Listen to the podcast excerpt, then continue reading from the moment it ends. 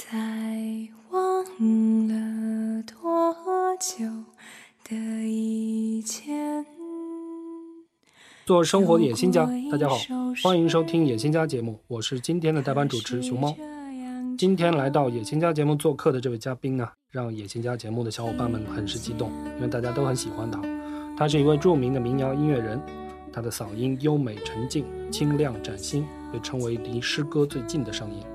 他曾是一名金融行业的白领，也曾是设计大师袁岩哉工作室的一名设计师。然而，最终他拿起了吉他，成为了今天我们眼中的文艺女神。让我们欢迎民谣音乐人程璧。野心家的小伙伴们，大家好，我是程璧。欢迎程璧老师。啊，我知道您最近非常忙啊，就是您的城市巡演计划正在进行，是吧？对，今年因为发表了新专辑，带着这些新歌走十八个城市，准备。好像是刚刚结束了深圳站和上海站的，对，结束了这前两站。明白。那我们的小伙伴们如果想具体的了解一下接下来这十六站的具体的详情，应该去哪儿了解呢？都在聚城网可以找到演出信息，在我个人的微博也可以搜陈碧的名字就可以。好的，大家都听到了吧？赶紧去聚城网或者关注陈碧老师的微博。我们想和陈碧聊的话题其实很多哈，嗯，不过呢，我们觉得还是从呃他人生的源头，也就是他的童年开始吧。嗯，你的第一张作品集。就是《情日共剪窗》，对吧？对，这张作品集里面那支同名歌啊，里面有一首五言的小诗。嗯，这首小诗是写在你多大的时候？是我呃，应该是小学、初中那个时候，具体记不得了。嗯，模仿着古诗开始想自己创作的时候。嗯，诗中的这个描绘啊，非常的令人神往。那就是你自己童年生活的场景吗？对。就是我小时候跟奶奶生活在北方那个小院子里的，嗯，童年的经历。明白明白。后来我觉得你的作品里面对那种自然音源的偏爱，是不是也一部分源自童年生活呢？鸟鸣雨落这一类的。对，因为我的创作本身，嗯，也离不开这些自然的东西。我非常喜欢这种真实的存在的声音，而不是人工后期来制作的这种声音。四时长相往，晴日共剪窗。这里面这另一个人就是你的奶奶，是吧？对。我们知道奶奶对你的审美养成好像非常的重要哈。她是一个什么样的老人家呢？她是一个民国时代的大家闺秀，然后还受过高等教育，读过大学。自己平时除了写作、绘画。嗯，就是很有审美和修养的一位女性，所以她从小也是我的女神，带着我去感受这些关于美的、关于生活的东西。对，我在你的微博看到了奶奶给你写的那封信。对，中秋节的时候突然，嗯，在整理相框的时候掉出来了那封信。之前从来没有见过。见过，那是应该是，呃，零三年写的，十三年前了。对，那个时候读完之后就把它存起来了，十几年之后突然又读到了，嗯，恍如隔世的感觉哦。对，而且他去世就是基本上那封信之后的一两年，嗯，所以他是他写给我最后一封信。明白明白，因为我看到奶奶的，首先是字迹非常的娟秀，然后，呃。他当时已经是八十多岁的老人了哈，但是他那个字里行间、语气里面能感受到非常明显的那种细腻和温柔，这一定是一个对生活的美非常敏感的人。对他很细腻，情绪很细腻的这样一个人。明白。现在如果说闭上眼睛，让你去想一下你们当时共同生活的场景，最先跳入您脑海的是什么呢？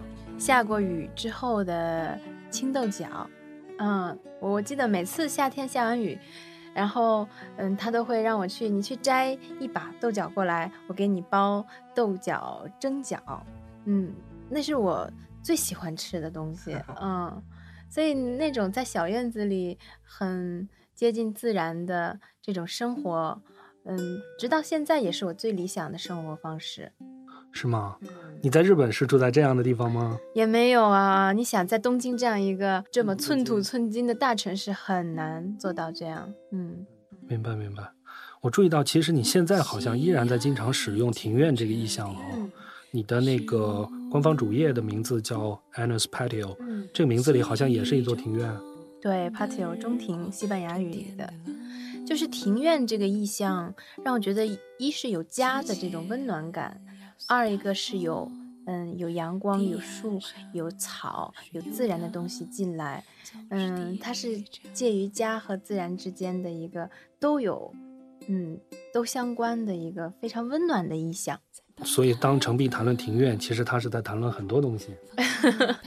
嗯，很多意象都在庭院里。可以有，是吧？我们知道，与很多那种自幼就经营音乐的音乐人不同，哈，似乎你的童年和少年时期并没有表现出对音乐那种特别的执着。嗯，我爱好很广泛，喜欢东西很多。除了音乐这种艺术表现形式，喜欢画画，喜欢朗诵，喜欢读书，那些关于呃呃诗歌呀、散文啊，就这些东西都是我喜爱的。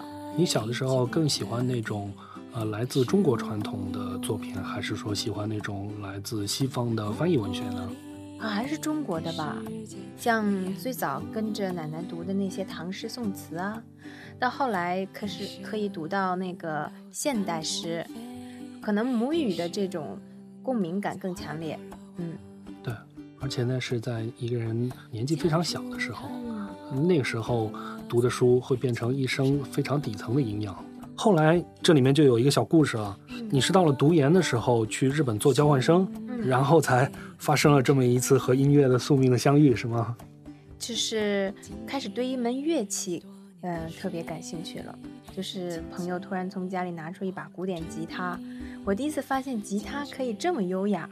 因为印象中啊，大学里呃男同学们弹的那种民谣琴扫弦，更多的是哦很有力呀，很嗯那种粗犷感。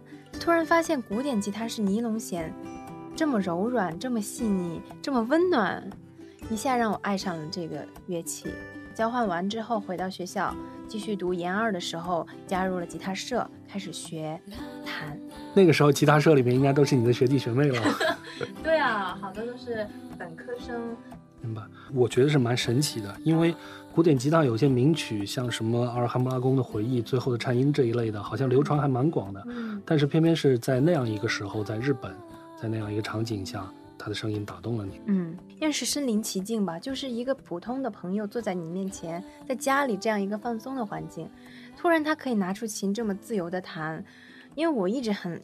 喜欢这些各种艺术门类，但是因为从小受到的教育也好，家里的观念认为文化课是最重要的事，最应该去关注的。那那些都是业余什么？但是我这个朋友可以在业余，他也是一个正常上班的职员，可以在业余的时候弹这么美妙的嗯吉他。我也觉得我该去更深入的接近我爱的这些东西了，因为这样一下就把。嗯，生活变得有趣味了。嗯，后来你学了多长时间？据说你是呃刚掌刚学了一个和弦就敢写歌了，是吗？对，也是老师的鼓励，他会说一个和弦也可以写一首歌，大家可以回去尝试，所以就就真的写了。写的第一首歌是什么呀？第一首是你们，旋律很简单，就是写的大学室友吧？啊。因为每天生活在一起哦，因为每天生活在一起，关系最紧密的人，对对对，明白。那后来是什么样的机缘去录制了那第一张作品集呢？《情人共建窗》。那是到了后来研三临毕业了，参加了学校的十佳歌手校园比赛，带着《情人共建窗》那首歌，然后下面嗯，观众里面正好有两位。呃，清华就是隔壁的清华的同学，他们正在自己做一个录音室，去挖掘一些校园音乐。那他听到我这首歌，就后来就邀请我说：“来我们这儿试着录出来吧。”就第一次有了进棚录制的体验。明白。好，那我们感谢一下五道口理工学院。对，隔壁学校。略有了解的小伙伴们哈，也许会觉得程璧很幸运，嗯，就是在每个人生节点上做选择的时候呢，想什么来什么。所以，我们来和程璧细细聊一聊，还原一下这个幸运的背后其实是什么。啊，我们知道你在北大的研究生专业方向其实是东方传统美学哈。呃，是日本文化，我选择的方向是关于美的美学的。明白。那后来毕业之后，为什么会选择立即就东渡日本呢？因为我想，我从大学开始学习这个专业，然后去交换过一年，开始浅浅的认识到那边的一些事，我还充满更多的好奇。然后我在想，从大学到研究生四年加三年，已经这么久了，嗯，应该去身临其境的、深入的感受这个国家和文化。而且很重要的一个原因是，那个时候我喜欢上了那边的独立音乐。东京有很多很多有趣的独立音乐人，嗯，福原西几江啊，羊毛和花呀，汤川朝音，他们的音乐，嗯，就是关于他自己生活的，非常个人化的，不是我们听到的流行音乐那种。不吵不闹，嗯，非常真实。我很想看他们是怎样过生活的，然后怎样在生活里创造这些东西，所以就去了东京选择。明白。所以其实是同时，嗯，瞄准了日本的独立音乐，嗯，日本的传统文化，日本的现代生活。对，很想去看，嗯，生活在那儿的人们的那种面貌吧。后来到日本以后呢，你进入了一些完全不同的行业哈，先是证券公司，后来是到了原哉先生的设计事务所。我们特别想问，嗯，你是怎么样获得这样和自己专业迥然不同的工作机会，然后又怎么样来胜任呢？啊，嗯，第一份呢，因为他专门来中国招聘。我们毕业的时候，专门在北京做了一场大型的来自日本的金融企业、房地产企业这些企业的招聘会，我就去应聘了，然后就全中了。嗯，因为他们更看重的是一个是有日语的技能，一个是有学习的一种欲望吧，并不是说本身就有证券这种背景知识。嗯，因为进去是要重新培训的。对，去到那儿。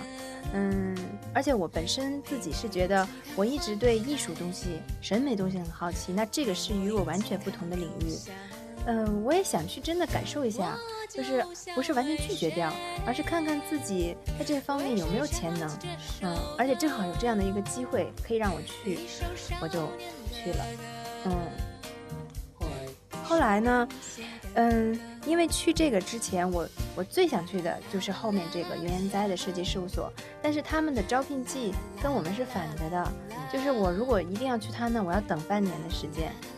对，那嗯，当我在东京证券事务所工作一段时间，始终还是觉得这份对我来说就是一个机械的工作啊，我没有 enjoy 这件事。嗯，我还是决定，嗯，看试试能不能去到我最想去的那个设计事务所工作。就在他们招聘的时候，嗯，去发了简历，然后去面试了。好像在之前你就见过袁在先生一次，是吧？对，毕业那年研三的时候，他来北大做一次演讲。嗯，那个时候我就已经把《情人共剪窗》那张小专辑做出来了。嗯，只印了三百张，没有正式发行。然后送给他一张作为礼物，他回去真的认真听了，然后就记住了我可能，呃，所以等到我东京再去联系他的时候，他的秘书就告诉我说，袁先生已经成为你的大粉丝。对，所以后来呃，其实是拜这样一个机缘哈，然后就到了袁在的事务所。对，也就是说，其实做金融、做设计所需的这些职业能力，其实相当程度上都来自于你的自学了。对啊，嗯。这些都是我自己的兴趣吧。《晴日共剪窗》那张专辑的封面好像就是你自己设计的。对，嗯。小伙伴们从那张专辑的封面的设计可以看出程璧一贯之的审美了。碎花的东西是吗？那对，非常的素淡。嗯。那后来在异国的那一段白领生涯哈，是什么样的状态呢？白天工作，晚上演出。对，白天就是要朝九晚五的，甚至会希望你多在公司加班嘛。嗯。但是我基本上把我完成的。嗯，工作完成之后，就嗯每周都会抽出两天的晚上去嗯附近的 live house，我喜欢的有那些音乐人去演出的地方去看他们的演出，或者自己也演出。呃，那些日本的音乐人，嗯，他们怎么看你的音乐呢？他们觉得，呃，一个是没听过中文的发音，觉得原来中文可以这么美，就觉得很优美，然后。会愿意跟我交流一些，嗯，对音乐的看法，甚至，嗯，有一些歌我后来的也是和那边音乐人一起做出来的，很有很友善吧，嗯。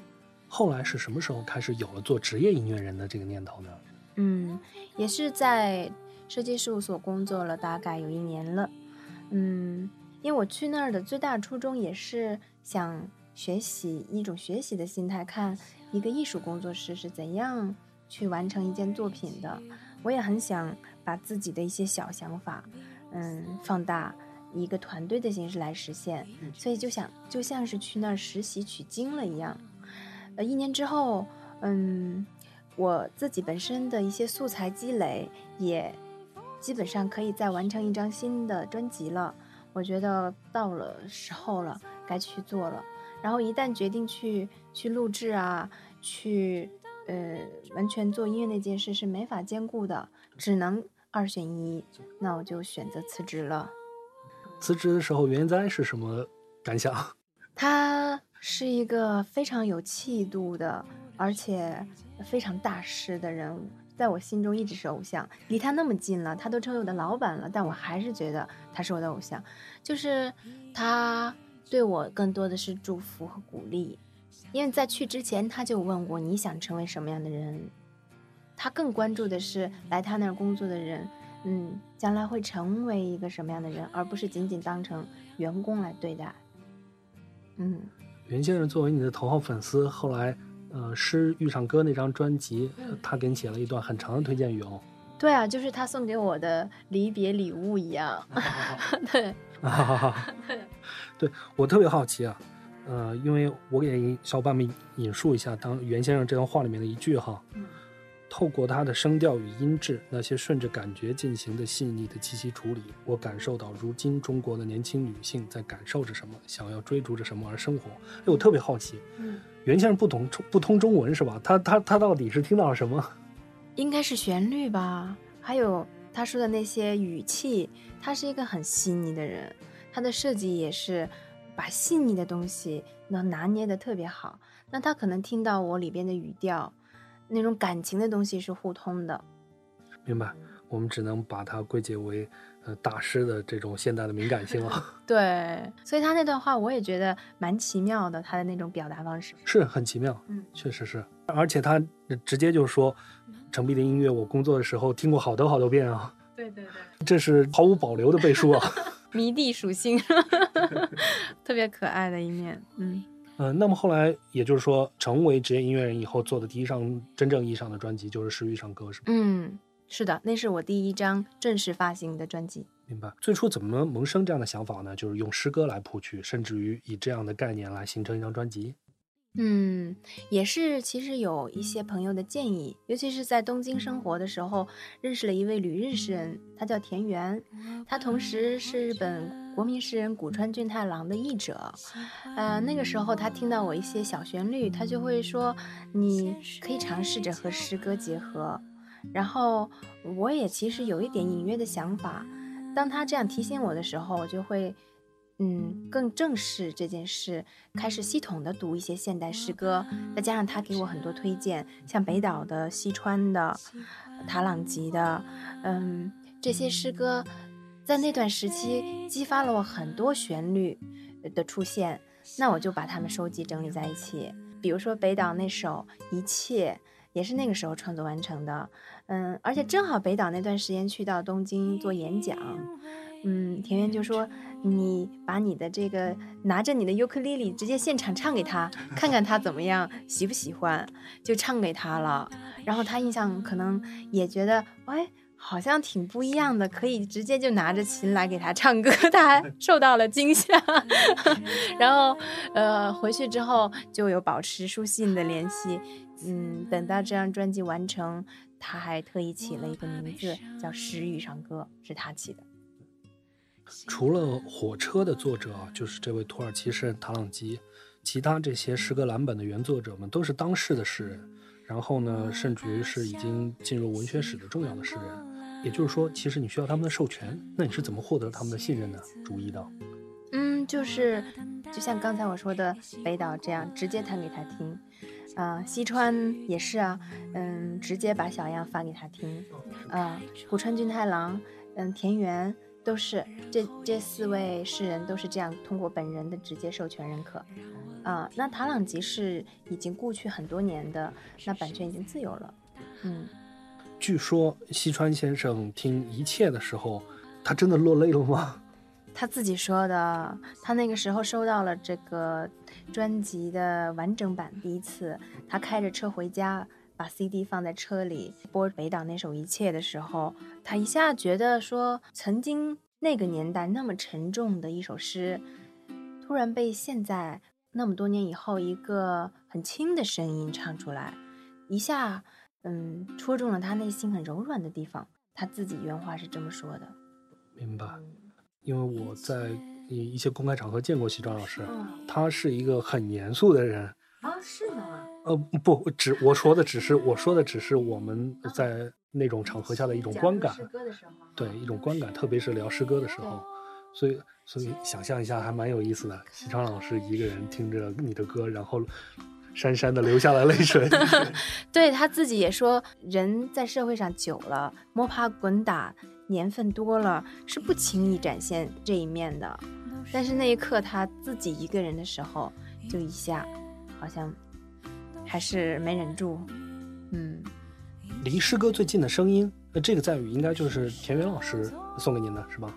这句话我真的来源已经忘记了，记得他是这么告诉过我这句话。对，具体是从哪开始有这句话的？我已经忘记了，现在它来源到底是哪儿已经不重要了，因为大家都知道。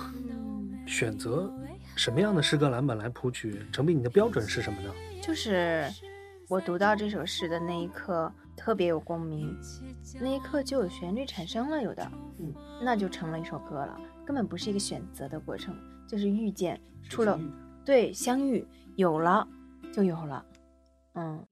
呃，在我看来，比如说像《我想和你虚度时光》这样一首歌，它的原诗和音乐，嗯，有那种气质上的特别深度的契合，好像能感觉到诗歌和音乐互相的诠释和成就，应该是达到了一种小小的完美了。然后相较而言呢，像《一切》这样应该说有着很阴霾底色的作品，好像。程璧的音乐没有很好的消化它，像诗中最黑暗的那一句啊，一切死亡都有冗长的回声，没有进入歌词。我说我知道你对这一点是有自己的看法的，跟我们聊一聊。嗯，因为当时的专辑第一首叫《春的临终》，就是古川俊太郎的“临终”，其实就是死亡的意思。那等到最后一首是一切，嗯，如果它也是以死亡来结尾，我觉得。这个不是我想要传达给大家的这种阴翳的感觉，我希望给大家的是温暖和希望。那这首，呃，一切的最后一句，我选择是在现场演出的现场，用念白的方式把它最后念出来，对，来完整起这首诗歌。明白，你的北京站我们一定要去看现场。邀请你们来，应该是在十一月份了吧？嗯，你有。在创作过程中，感觉到风格会成为一种束缚吗？没有啊，嗯，我对自己从来不设限，没有觉得我的风格一定是要走哪条路，而是说，嗯，这首歌适合以是什么方式来呈现，就去把它完整。好的，明白了。呃，今天和陈碧聊天非常的愉快，非常开心。然后最后，呃，让我们请陈碧来给我们清唱一小段他的最新的专辑《早生的灵虫》中的一首歌，叫《泥泞》，是吧？嗯，好。它的中文意思是说，天空倒映在地面上的一一滩泥坑里的水里，但是依然那么澄明。他是会用这种对比来写了这样一首小诗，很有禅意。嗯，泥泞。ぬかるみ。 この裏町のぬかるみに深いお空がありました。遠く遠く美しく澄んだお空がありました。